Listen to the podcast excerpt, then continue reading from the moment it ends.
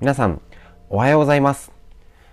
3月22日月曜日、手作り酵素のラジオ、今日も配信していきたいと思います。正式には今日が一応第1回ということで、えっ、ー、と、報告いたしますのでよろしくお願いします。今までちょっとお試し版ということでやっておりました。えー、今日より月曜日ですね、3月22日月曜日、ちょうど春の酵素シーズンからスタートということで、えっと、今日もラジオよろしくお願いいたします。ちょっと録音自体は前日に撮って朝配信という形で、朝はね、あのー、LINE とかでお届けしてるって形になってすいません。今日ちょっと気圧がね、なんか雨っぷりの中で変な気圧でちょっと鼻声になっておりますけれども、よろしくお願いいたします。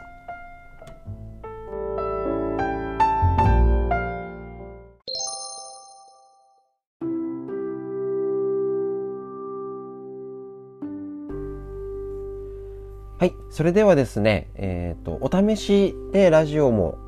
あのー、お伝えしたんですけれども、そちらのちょっと感想をまたちょっと紹介しようかなと思います。LINE いただきました。埼玉県のゆうさんですね。ちょうどあの、今朝ラジオをね、聞いている途中に冷蔵庫が届いちゃったと。続きから聞こうとしたんですけれども、ちょっと最初からになっちゃったっていうことで、こちらね、他の方もちょっとお声いただいたので、あの、ちょっと、あ、まあ、Apple Podcast っていうので、今配信しておりますのでそちらの方だと途中からとか飛ばしたりとかができると思いますのでぜひぜひちょっと聞いてみてください。でやっぱり皆さんね他の方もいるあの言われるんですけどゲストにお母様を紹介してくださいとか呼んでくださいみたいな声がいっぱいいただいております。ありがとうございます。ですねこちらになります。続いて埼玉県の愛さんですね。えっと、ラジオでちょうどですね、あの、声の調子、速さ、間が良くとても聞きやすかったですと。音楽も後ろで流れていていい感じでした。コーナーとコーナーの間に音楽があり、この音楽の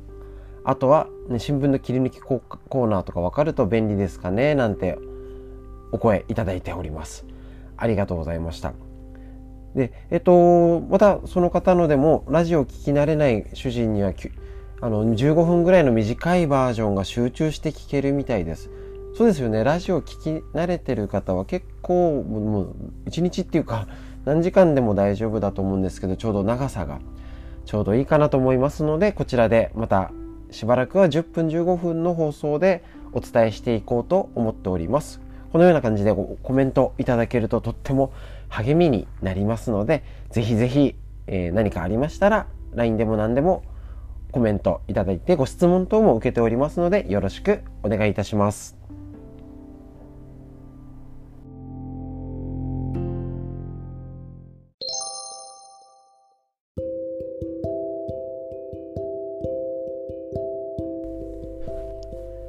はい。それではですね、月曜日は新聞記事を載せていこうかなと、ちょっと曜日ごとで軽くテーマを変えていこうかなと思います。え、こちら、えー、朝日新聞デジタル2021年3月17日の、えーと、ネットの記事になります。PCR 検査すり抜ける新変異株フランスで発見調査。フランスの保健当局は16日新型コロナウイルスの新たな変異株がフランス国内で確認されたと記者会見で発表しました。PCR 検査をすり抜ける特徴がありフランス当局が調査を始めました。当局の発表やフランスメディアによると確認されたのはフランス西部の病院でこちらですね、えーと、遺伝子配列を解析して分かったところあの当初の PCR 検査では陰性だったが抗体検査などを実施したところ新型コロナに感染していることが確認されたということです。これまでの新型コロナに比べて感染力や重症化の度合いが高いとは言えないと説明はしておりますけれどもこの保健機関 WHO の基準にのっとりこの変異株を英国株型などより懸念が低い調査中の変異株と位置づけ全国レベルで調査に乗り出したっていうまだ初めの記事ですね。でこちら変異株。ねえっ、ー、と、PCR 検査をすり抜けるってことで、ちょっとブルターニュ、こちら、フランスで見つけた地方のブルターニュ変異株と呼んでいるという記事です。こういうような記事ってなかなかね今なんかまたオリンピックのでねなんか女性軽視発言とかそういうなんかよくわかんないことでニュースって賑わってますしまたあのー、こちら国内では緊急事態宣言が解除されてっていう話題でなっておりますけれどもちょっとこういうね見落としがちな記事もぜひちょっとねあの知っといてもらえるとちょっと耳寄りな情報ということでいいかなと思います。簡単に新聞の記事の紹介でした。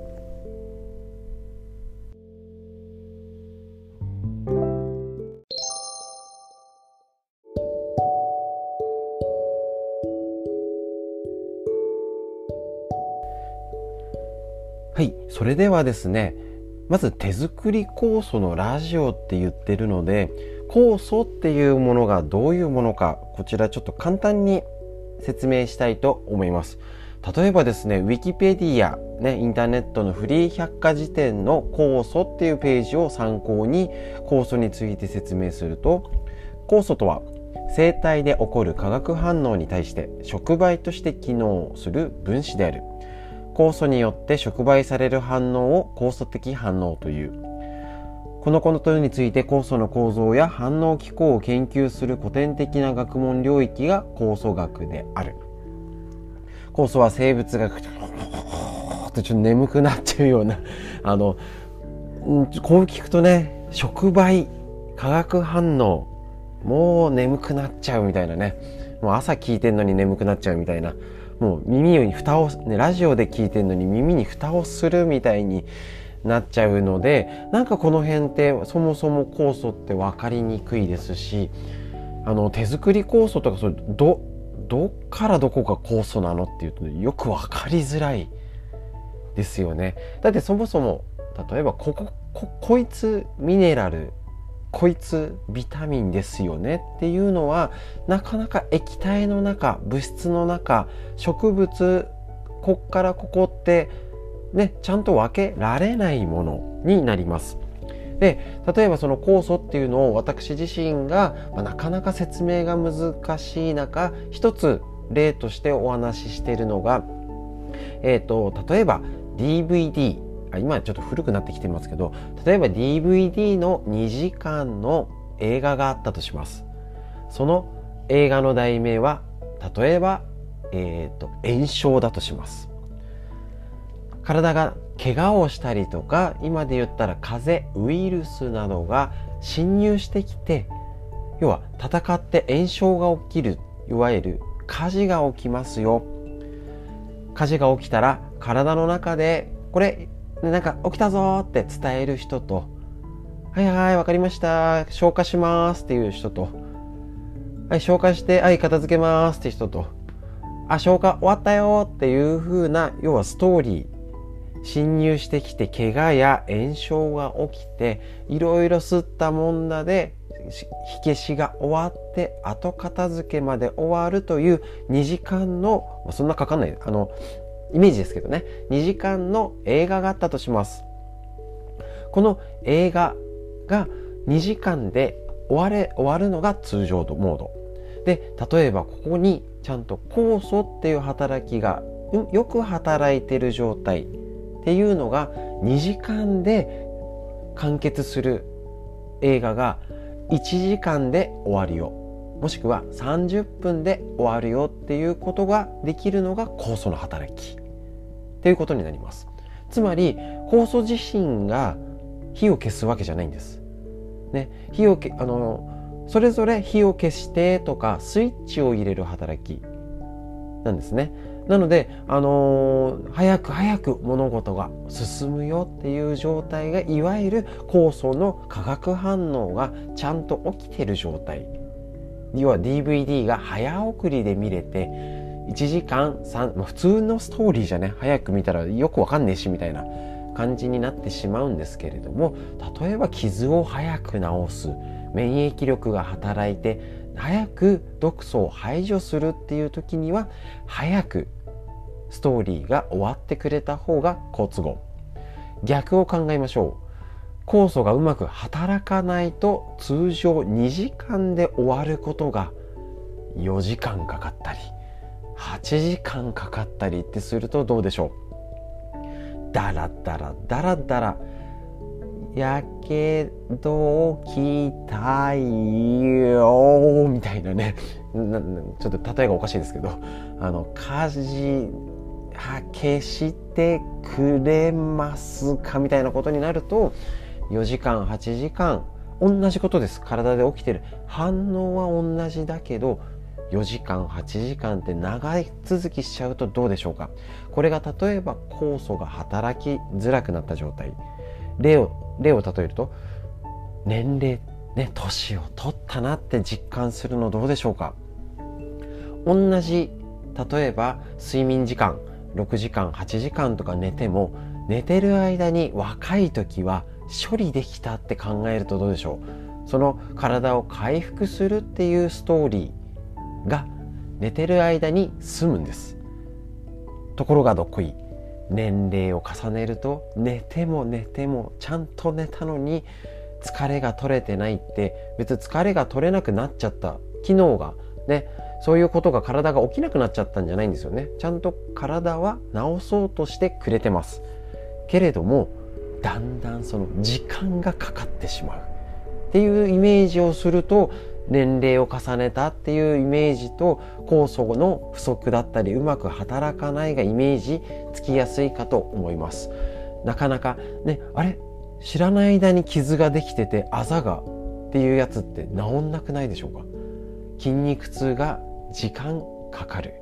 とか思い出すのにあれあれあれこれこれとかってね。まあ、出てきちゃうんですけどどんどん遅くなるとか。体の中で起きてること体を治す働き傷をね治癒する能力がなくなるわけじゃないんです。それが時間がかかるってことが体で起きると。うまく働かないんじゃないっていうことが起きてしまいますのでそんな感じで酵素っていうのを働くと時間がかかってしまうよ。逆に言うと酵素がうまく働いてる状態は早送りできて別病気を治す機能が追加されたんじゃなくてちゃんと持ってる働きが早送りでちゃんと働いてくれるよっていうイメージができるとその酵素っていうのがちゃん働ける環境づくりっていう大切さ酵素がどう働いたらいいんだろうっていうのがとっても大事になるかと思うんです。だから手作り酵素を続ければ続けるほど、えーと、奥奥が深いっていうとあれですけど栄養素をただ取っていわゆるイメージで言うとサプリメントを取ったから OK っていうよりはどう取ったらいいの？どう体って働いたらいいの？むしろ酵素だけ飲んでもダメじゃないっていう部分にいかにフォーカスできるかっていうことがその早送りっていう意味を理解してるとその意味が分かってくると思います。なのでこの酵素のラジオも含めて普段ですけどまあ今までだとお会いして講習やったりあの通信とかいろいろなお伝えしてることでただ飲めばいいよなんて言ったことないんですね。どう飲むか。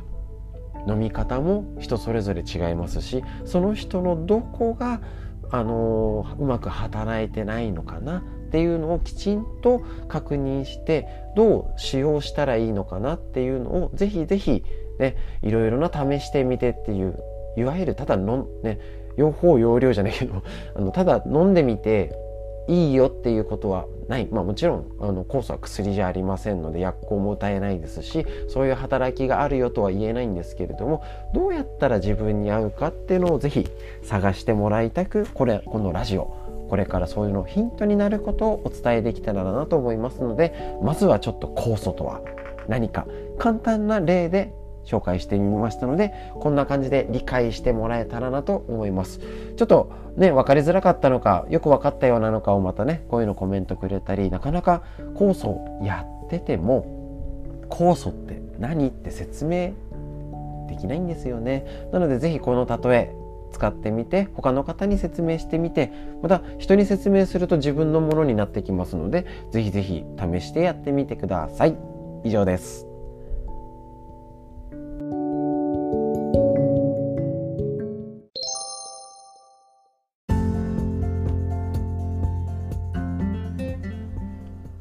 それではいかがでしたでしょうか？本日のラジオちょっとここで13分4分？ちょっと酵素についてねあの長くお話ししたましたのでこんな感じになりたいと思います。一応今日が第正式な第1回にしようかなと思っております。こちらの方をちょっと皆様にねあのお伝えすべくちょっとずつ短い時間ですけれどもラジオって形でお伝えできればなと思います。え、ー、とまあ短いのでね何かちょっと足湯し足湯するのにちょうどいい時間かな。足湯しながらとかウォーキングの時家事とか縫い物とかね何かちょっとの時にぜひぜひ一緒に聞いて耳から聞いて元気に明るくこんな時代だからこそ笑顔で生活していってもらいたいと思います。それでは本日の放送は以上になります。お聴きいただきましてありがとうございました。また明日よろしくお願いいたします。それではまた。